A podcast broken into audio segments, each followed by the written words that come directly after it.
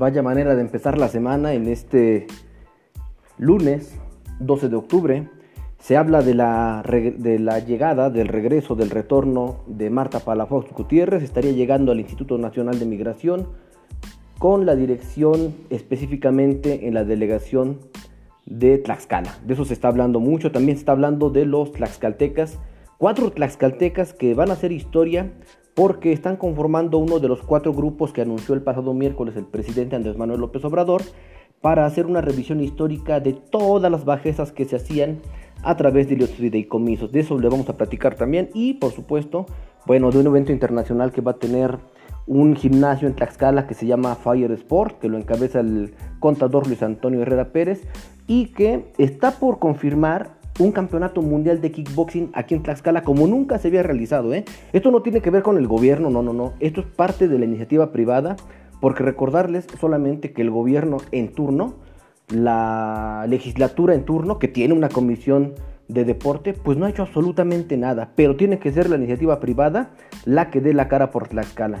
Y bueno, para empezar, les comento que Marta Palafox Gutiérrez, esta exdiputada federal por el PRI, ex líder de la CNOP y de tantos y tantos logros del prismo en Tlaxcala. Ya saben que se pasó hace algunos años al Partido del Trabajo.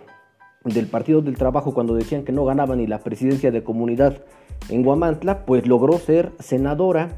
Y no solamente ser senadora, sino también ser el rostro momentáneo de Morena en la entidad. ¿Qué es lo que pasó? Pues no sabemos. Algo sucedió que después llegó Joel Molina empezó a mostrar mejores resultados, más datos duros, ¿no? números, y entonces se enamoró a tanto al presidente Andrés Manuel López Obrador como a la gente que integraba el morenismo en Tlaxcala. Y entonces, pues Marta Palafox de momento se perdió. También tiene que ver mucho los escándalos que tenía con sus hijos. Ya ven que ahí dos de ellos cobraban como que si trabajaran. Y se lo digo de manera literal, cobraban como si trabajaran porque eran montos millonarios los que se estaban llevando de manera mensual. Entonces, eso fue lo que probablemente perdió a Marta Palafox un momento, la quisieron ocultar porque era de las impresentables, de las innombrables, pero se habla mucho de que este lunes estaría regresando a Tlaxcala a la escena política local para hacerse cargo de la delegación del Instituto Nacional de Migración, que en este momento tiene un priista, y que probablemente se le otorgue a Marta Palafox Gutiérrez. Ayer hacía una pregunta y decía, ¿a quién o a quiénes les conviene que llegue Marta Palafox? Si usted sabe, a ver si nos puede echar un grito. Segundo tema, la llegada de cuatro tlaxcaltecas para revisar los fideicomisos. Miren, ellos son Eduardo Gursa, José Antonio Álvarez Lima, Roberto Salcedo y Oscar Flores, cada uno con un puesto que es el titular de la unidad de Normatividad y Contrataciones de la Secretaría de la Función Pública, el director general del Canal 11, el subsecretario de Fiscalización y Combate a la Corrupción de la Secretaría de la Función Pública y el oficial mayor de la Secretaría de Educación Pública de manera respectiva. Ellos cuatro, estos cuatro tlaxcaltecas forman parte de un grupo designado por el mandatario federal y estarán realizando la revisión de datos históricos sobre la entrega de los fideicomisos. ¿Cuál es la finalidad de estos grupos? ¿Cuatro grupos? Bueno, pues tienen que demostrar la discrecionalidad con la que eran utilizados millones de pesos del erario a funciones distintas a la normativa que regía esta partida. Dicho de otro modo, van a exhibir cómo se chingaban el dinero estos señores a través de los fideicomisos. Esa es la explicación más breve.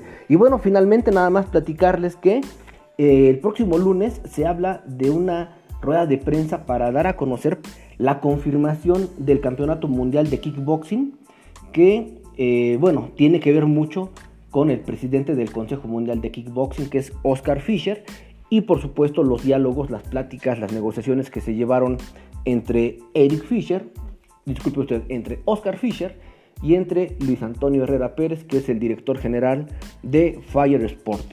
Esto de confirmarse sería histórico para Tlaxcala porque nunca antes se había llevado un evento deportivo de tal magnitud en Tlaxcala. Ahora, aquellos que me están preguntando, regreso un poquito a la nota anterior, aquellos que me están preguntando, ¿por qué digo que es histórica la fotografía de Álvarez Lima, de Eduardo Gursa, de Roberto Salcedo y de Oscar Flores? Bueno, porque Tlaxcala nunca había estado tan presente en la función pública federal. Yo recuerdo mucho a aquellos que comentan sobre un discurso que pronunció el exgobernador de Tlaxcala, don Emilio Sánchez Piedras, en contra, bueno, a favor del pueblo cubano. Recordarán ustedes que en ese momento estaba en disputa allí eh, la llegada de eh, Fidel Castro, el movimiento de Fidel Castro, y obviamente el exgobernador pues se mostró a favor del pueblo cubano, ojo, del pueblo cubano, no de otro personaje. Bueno, él, eso le costó ser relegado de la política nacional, pero es una parte histórica de Tlaxcala que se le reconoce ahora. Ya a toro pasado ya se le reconoce a don Emilio como un hombre de pantaloncitos, ¿no? De, carácter. Bueno, pues ahora, este proceso que estamos llevando de la extinción de los fideicomisos, yo no sé si a usted le parezca bien o le parezca mal, eso es lo de menos.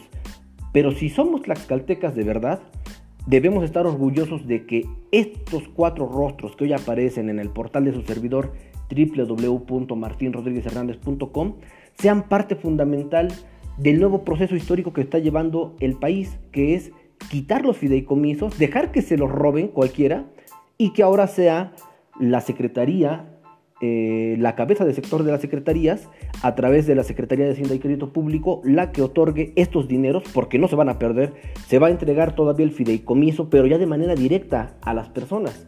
¿no? En el caso de los deportistas, en el caso de los investigadores, todas las áreas que supuestamente se extinguieron, no es así. El dinero sigue allí, pero va a ser entregado de manera directa por parte de la Secretaría que encabece cada sector y obviamente vigilado por la Secretaría de Hacienda y Crédito Público, algo que no sucedía porque a través de los fideicomisos tenían aviadores que cobraban millones de pesos al año y que nadie los detectaba. Este es mi comentario del día de hoy.